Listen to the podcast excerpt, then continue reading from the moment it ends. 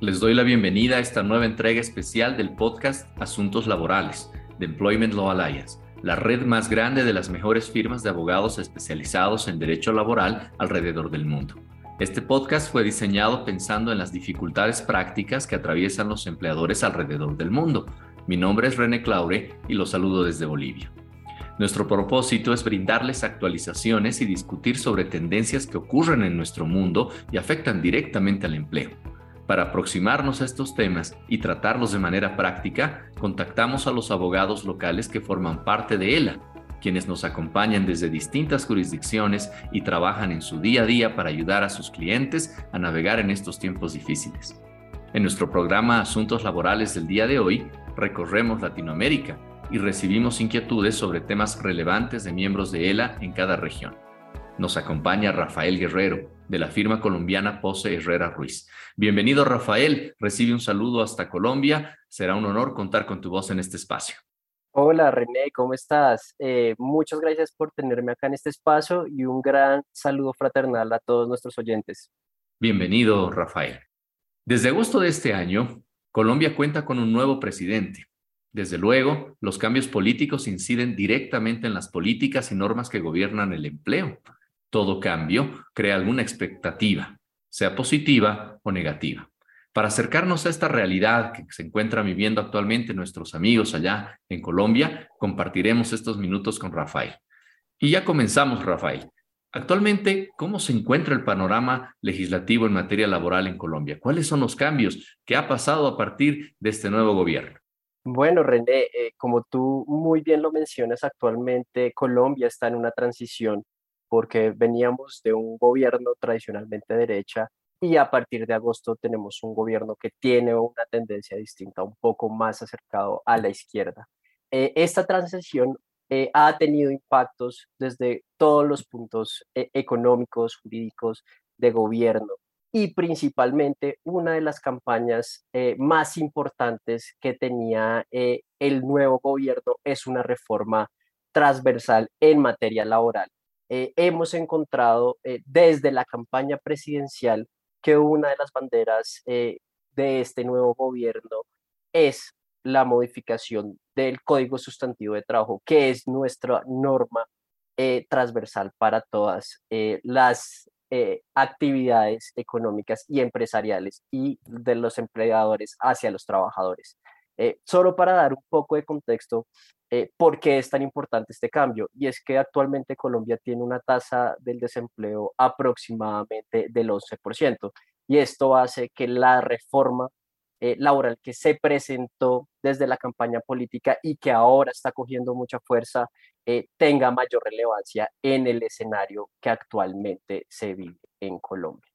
Bueno, es un contexto de cambio, sin lugar a dudas, un viraje de derecha a izquierda y a veces las elecciones traen cambios importantes, otras veces no tanto. La realidad no siempre dicta que un cambio de presidente tenga que ser necesariamente un cambio de normas. Pero en este caso, Rafael, entendemos que ya existen algunos proyectos que se estarían esbozando, que se estarían preparando justamente para comenzar tal vez este cambio que seguramente irá a atacar el desempleo y algunas otras cuestiones a raíz de este cambio gubernamental. ¿Cómo ven las cosas, Rafael? ¿Nos puedes hablar un poco acerca de estos proyectos? ¿Qué se ve? ¿Qué se ve en el horizonte de Colombia? Claro que sí, René. Un punto muy importante y creo que nunca lo habíamos vivido en Colombia es que desde la posición del nuevo gobierno se han presentado alrededor de 14 a 16 proyectos que tienen un impacto directo en materia laboral.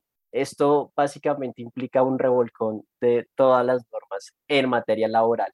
Eh, voy a hacer mención no de todos los proyectos porque hay unos muy específicos y seguramente no será un interés tan importante, sino me centraré en los que tienen un mayor impacto para las empresas en Colombia. Eh, el primer proyecto que se, que se radicó en el Congreso es un proyecto que busca reducir eh, la jornada o el horario de trabajo nocturno. Acá en Colombia, nuestro horario nocturno empieza a las 9 de la noche o 21 horas. Eh, ¿Por qué tienes un impacto? Porque a partir de esa hora, como ocurre en la mayoría, sino en todos los países, se paga un recargo adicional, ¿cierto? y lo que se busca es reducir de las 21 horas o las 9 de la noche a las 6 de la tarde. Eso quiere decir que estamos buscando básicamente que el horario nocturno empiece a las 6 de la tarde y termine a las 6 de la mañana. Como puedes ver, y, esto genera un impacto económico en la mayoría de empresas, sobre todo porque acá en Colombia hay operación, eh, hay manufactura y este tipo de actividades normalmente no paran, son actividades constantes. Entonces, este primer cambio eh, es uno de los que más le ha preocupado al sector empresarial por los eh, respectivos recargos adicionales que hay que reconocerle a los trabajadores que laboran en esta época. Este proyecto adicionalmente quiere establecer un recargo adicional por el trabajo dominical y festivo. ¿Por qué? Porque se quiere básicamente pagar un día adicional por cada día que se trabaja. O sea, se estaría duplicando la carga en materia de recargos con este proyecto de ley. Eh, aclaro que eh, esto todavía está en estudio, no, no es para generar preocupación a nuestros oyentes, sino que obviamente esto pasa por unos debates en el Congreso que claramente todos vamos a estar muy pendientes y estaremos informándoles en debido tiempo cuando se presente alguno de estos cambios. Eh, otro de los cambios más importantes que se han presentado en materia laboral hace referencia a los contratos de prestación de servicios. Eh, Colombia ha tenido, digamos, una historia bastante fuerte en materia de contratación de personas naturales por medios distintos al contrato de trabajo. En algunos casos es totalmente válido, en otros casos de pronto se ha visto un poco el abuso de la figura y en estos casos lo que se busca es eh, reducir la contratación de, de estas personas naturales a través de los contratos de prestación de servicio. Lo que se busca es que las compañías que hagan uso de estos contratos tengan un porcentaje mayoritario de contrataciones y vinculaciones a través de contratos de trabajo. Eso quiere decir poner cuotas en materia de contratación. Esto genera muchos inconvenientes en materia práctica porque cuando se generan este tipo de cuotas hay restricciones que las empresas en ciertos momentos no pueden cumplir. Acá en Colombia la actividad es muy estacionaria, eh, estamos con muchos picos y también con muchos valles. Y este tipo de restricciones hacen que las empresas se vean un poco limitadas al acceso a mano de obra de una forma más ágil y sencilla y que permita cumplir claramente el objetivo de, esta, de la función o de la actividad económica. Este mismo proyecto de ley busca que las empresas asuman en porcentaje los aportes al sistema de seguridad social. En Colombia, eh, obviamente en, en la mayoría de la región, los aportes al sistema de seguridad social están compartidos tanto por el empleador como por el trabajador cuando estamos frente a un contrato de trabajo. Pero cuando es un contrato de prestación de servicios, quien tiene toda la carga es el contratista. Entonces, en este caso, lo que se busca es establecer que estas cargas se redistribuyan entre el contratista independiente y el contratante. Obviamente, como puedes ver, esto también va a generar un incremento eh, en los servicios que se van a cobrar, porque claramente esto va a generar mayores gastos al momento de generar eh, este tipo de contrataciones. Pasando a otros temas que también están en boga en este momento del Congreso, se presentó un proyecto de ley que busca incrementar las vacaciones. Acá en Colombia tenemos 15 días hábiles eh, por ley por cada año trabajado para nuestros, para nuestros trabajadores. Con este proyecto de ley se busca incrementarlo en tres días adicionales, o sea, contar con 18 días de vacaciones al año. Eh, esto en proporción no resulta un número tan grande, pero lo que hay que tener en cuenta, o digamos verlo desde otra perspectiva, es que en Colombia nosotros tenemos muchos días feriados o festivos. Entonces, esto en el fondo sí tiene un impacto bastante grande por el tema de los feriados que, que tenemos en Colombia. Otro proyecto que se presentó y hacer eh, y regula todo lo que tiene que ver con el acoso sexual.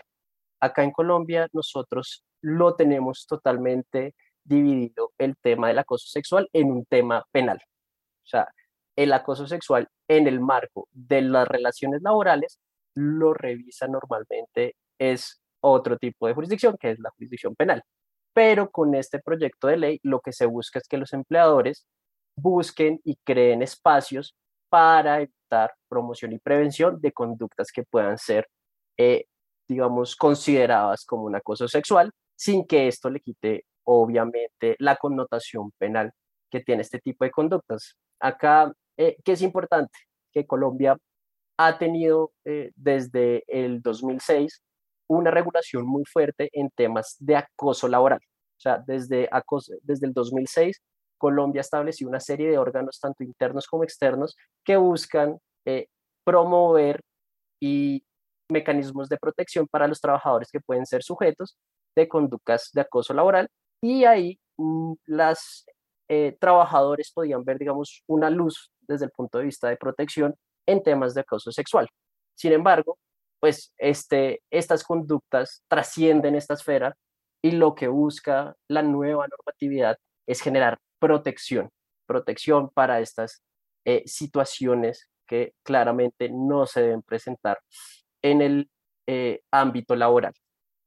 Eh, quiero hacer hincapié que de los proyectos que te he mencionado, hay proyectos que buscan el mismo punto, o sea, que diferentes partidos políticos buscan cambios similares. Y el cambio que más recurrente se ha presentado es el tema de los recargos nocturnos. Eso quiere decir que desde, desde distintos puntos de, de vista de los, de, de los diferentes partidos, sí quieren impulsar esta reforma. Y esto tiene que ver con que es como sentir del legislador que debe volver a la normatividad anterior en temas de recargo.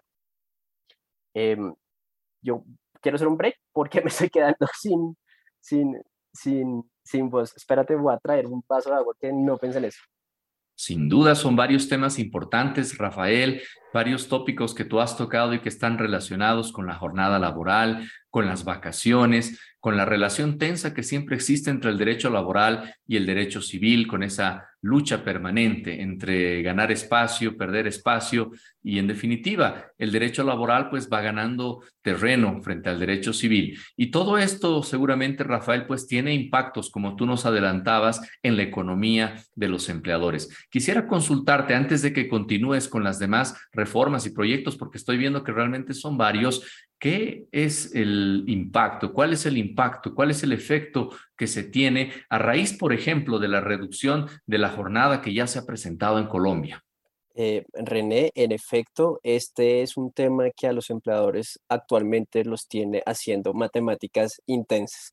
Eh, ¿Por qué? Porque cuando estamos hablando de los recargos acá en Colombia, estos recargos tienen una naturaleza salarial y si tienen naturaleza salarial, esto tiene un efecto cascada. ¿Por qué? Porque va a incrementar no solo la remuneración básica de los trabajadores, sino va a incrementar otros emolumentos, como cuáles, como las prestaciones sociales, que acá en Colombia están las cesantías, las primas y los intereses, que se calculan con base en los ingresos salariales que reciben los trabajadores. Asimismo, hay algunos beneficios extralegales derivados de una convención colectiva o de una política interna de la compañía que están liquidados con los salarios que reciben estos trabajadores. Entonces, como puedes ver, si reduzco eh, en básicamente tres horas eh, el umbral para el reconocimiento de, eh, la, del, recargo nocturno, esto va a generar que se paguen más recargos nocturnos por cada trabajador que los labore y va a tener un impacto prestacional en aportes al sistema de seguridad social y en eventualmente en algunos beneficios extralegales y convencionales. Otra cosa que es muy importante para contextualizar a nuestros oyentes es que en materia laboral tuvimos eh, unas dos, dos modificaciones muy importantes en temas laborales antes de la posición del nuevo, del nuevo gobierno. La primera es un incremento del salario mínimo legal que tuvimos en, en este año el cual asciende aproximadamente a 228 dólares, eh, que para nosotros representó un incremento del 10% con base en el salario mínimo del año pasado. Y otra modificación que se tuvo, que se realizó, fue un tema de jornada de trabajo. ¿En qué sentido? Que en Colombia la jornada máxima de trabajo es de 48 horas. Sin embargo, por medio de ley, se hizo una reducción de esta jornada, la cual será progresiva y terminará hasta las 42 horas. Pero, ¿qué ocurre? Que hasta el momento los empleadores están asimilando estos cambios. No tenemos certeza, en efecto, qué tan gravoso o qué tanto impacto puede generar tanto este incremento salarial, porque como puedes ver, un incremento del 10% es un incremento bastante alto, como esta reducción de la jornada. Entonces, actualmente los empleadores están en un escenario que necesitan poder analizar y asimilar estos cambios para que los nuevos cambios que se presenten puedan ser eh, acogidos de la mejor forma posible. Bueno, los cambios que nos comentas, Rafael, son definitivamente sensibles. Muchas veces cuando las normas laborales se hacen más rígidas, se hacen más pesadas para los empleadores, eso no siempre resulta del todo positivo para los empleados o para el entorno laboral. Muchas veces frente a la rigurosidad legal y frente al peso que tienen estas normas y estos cambios, la, la, informalidad cede frente a la informalidad en el empleo y se presentan algunas distorsiones. Pero para comprender un poco más este panorama completo que nos estás brindando, Rafael, tal vez puedes hablarnos un poco acerca de estos otros proyectos, acerca de otras iniciativas que también van a hacer que el mundo del empleo en Colombia dé un viraje o un cambio importante. Los efectos, a verse, pero por el momento hay proyectos. ¿Puedes hablarnos de algunos adicionales, algunos cambios que tú veas que también se van a producir, Rafael? Eh, claro que sí, René. Eh, me parece importante para nuestros oyentes solo mencionar dos cambios adicionales que creo que van a tener un impacto bastante relevante para las empresas y es en temas de licencias. ¿Por qué? Porque nosotros acá en Colombia, eh, vía legal, licencias no tenemos eh, tan amplias como eh, en otras jurisdicciones, sino que es a través de otras vías eh, como convenciones colectivas o políticas de beneficios extralegales que se conceden. Pero a través de estos proyectos lo que se busca es otorgar estas licencias que por su naturaleza normalmente no estaban establecidas en la ley. La primera de ellas es la licencia para parejas que contraigan matrimonio o declaren judicialmente su condición de pareja de unión marital, de hecho, como se denomina acá en Colombia. Y lo que se busca es para estas personas otorgar tres días hábiles eh, cuando se presente este escenario. Em, y la otra hace referencia a una licencia laboral por motivos escolares y es otorgarle a los padres de familia, sea madre o padre, o a los tutores, 24 horas al año a través de diferentes permisos para que puedan asistir a actividades de naturaleza escolar de sus hijos. Entonces, como tú puedes ver, sumando las vacaciones, sumando la licencia maternidad, sumando la licencia laboral por motivos escolares, esto cada vez va generando mayores cargas a las empresas. Y por eso es que actualmente eh, es, existe un escepticismo por parte del sector empleador para recibir estas eh, nuevas reformas y poder ajustar obviamente sus operaciones a estas nuevas realidades que en todo caso se van a presentar.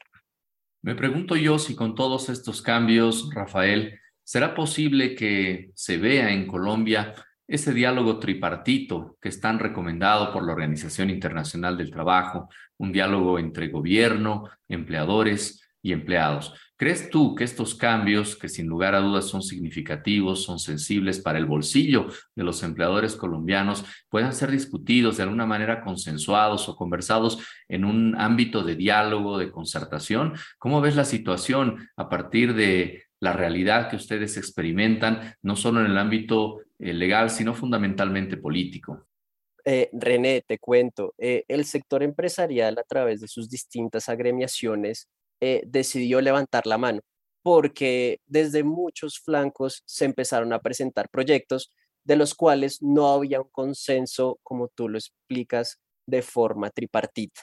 Eh, esto, a, manera de, de atributo, el gobierno dijo, tienen toda la razón, vamos a hacer una reforma laboral integral, pero queremos que todas las partes involucradas puedan participar y puedan tener voz en este proceso. Y por esto el gobierno ha decidido o ha tenido una, una bandera y es lograr la concertación de las partes a través de un estatuto laboral, el cual presentan o desea presentar el otro año. Aclaro que esto es una iniciativa del gobierno, pero esto no significa que los proyectos que hemos hablado no sigan cursando en el Congreso de la República. Entonces, esto va a ser un trámite eh, por ambas vías, pero seguramente lo que haría el gobierno es, después de obtener un consenso, si es que se logra, es tener una reforma integral y no distribuida en los diferentes proyectos que hemos estado hablando. Con seguridad, Rafael, volveremos a escuchar de Colombia, volveremos a atraer la atención y la luz de este podcast hacia Colombia. Con tantos cambios, yo te agradezco simplemente por este tiempo que nos has regalado. No, René, a ti por, por la forma de llevar este podcast y a nuestros oyentes por el tiempo y dedicación que tienen en este, en este tipo de proyectos. Te agradecemos, Rafael. Será hasta una próxima oportunidad. Tus aportes han sido muy valiosos. Creo que serán de utilidad para orientar a los empleadores en Colombia. Esperamos contar contigo cuando surjan asuntos laborales tan importantes como los que compartiste hoy con nosotros. Feliz tarde a todos. Si ustedes quisieran contactarse con Rafael o con cualquiera de nuestros abogados alrededor del mundo, por favor ingresen al sitio web ela.lo y vayan al buscador de abogados que se encuentra disponible en el centro de la página. Pueden ingresar y registrarse para recibir invitaciones a nuestros próximos webinars, descargas materiales como white papers y contenido a solicitud desde nuestra biblioteca virtual o acceder a la guía global del empleador, que es una producción exclusiva de Employment Law Alliance. Gracias por seguir este espacio en el que discutimos asuntos laborales, un podcast realizado pensando en las dificultades reales que viven los empleadores alrededor del mundo. Employment Law Alliance es la red más extensa de abogados especializados en derecho laboral de las mejores firmas alrededor del mundo. Soy René Claure y ha sido un placer acompañarlos el día de hoy desde La Paz, Bolivia. Será hasta la siguiente entrega en la que compartiremos más asuntos laborales.